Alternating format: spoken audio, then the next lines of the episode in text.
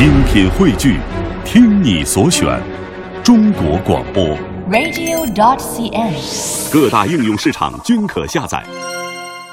好的，节目一开始，我们不再多说，带给你今天的第一个故事，叫做《补镜头的帅富少年》。这是一个关于机会、关于创业的故事，一起来听。出生于弗吉利亚雷斯顿的乔治·霍兰德，上高一的时候，他十五岁，就承担了校电视台的一档王牌栏目的策划和拍摄工作，访谈美国的一些成功的知名人士，请他们对青少年提一些有关成长和进步的经验和建议。有一次，霍兰德去好莱坞采访布拉德·皮特，但是在回来剪辑的时候，他发现自己犯了一个大错误。没有拍一些好莱坞的标志，比如说星光大道以及皮特在贝弗里山庄的家等等，以作为访谈的画外音背景和画面的衬托，好让影片看起来更加的生动真实，更加的具有说服力。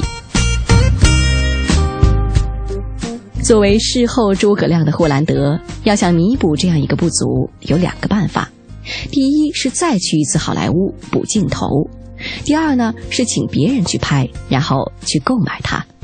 但是无论哪一种办法，都需要支出一大笔不小的开支。由于资金上的不足，霍兰德最终只好选择放弃了。结果剪辑出来的影片相当的不好，画面非常的单调和乏味。难道就没有专业的帮人补镜头的公司吗？霍兰德开始在网上搜索。结果发现，只有一些相当大的大电影公司勉强愿意提供这项服务，而且要价呢高得惊人，每分钟短片要一千二百美元。一个大胆的创意在霍兰德的脑子里诞生了。他问父亲借了一些钱，买了一台很好的高清摄像机，然后开始在华盛顿各地拍摄了许多段视频短片，剪辑好了再放到易趣网上卖。每段约三分钟的短片，售价仅有一百四十九美元。结果一个月之内，霍兰德便卖出了二十三段，这让他大为的兴奋，决定进一步做大这块蛋糕。于是成立了一家名为“连续镜头”的影片库公司。并利用业余时间开始到更多的美国城市去拍摄当地的风景和人物视频短片，然后利用网络平台出售。高三那年，英国的一家大型的制作公司要制作一档关于美国的节目，于是向霍兰德购买了八段纽约街景的短片，并在片尾致谢名单上打上了“连续镜头”的名字，这让公司一夜之间声名大振。订单如雪片般飞来，那一年间，他的公司竟进账六十万美元，平均月赚五万美元。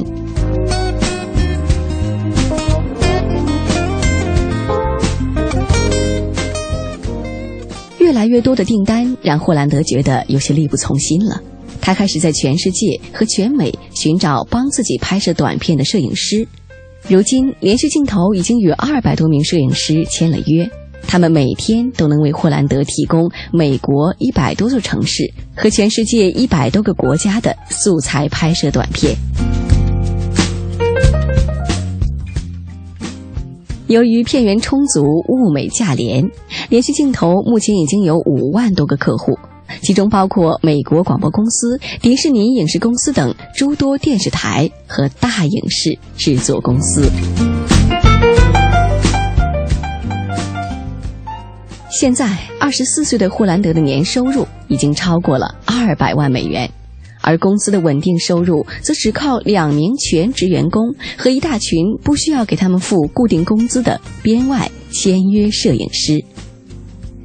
最近，霍兰德又开始锁定全球的各类通讯社，为他们提供视频来源，并且建起了一个让全球摄影爱好者可以免费下载短片的网站。既扩大了公司的知名度，又培养了潜在的客户和未来的签约摄影师。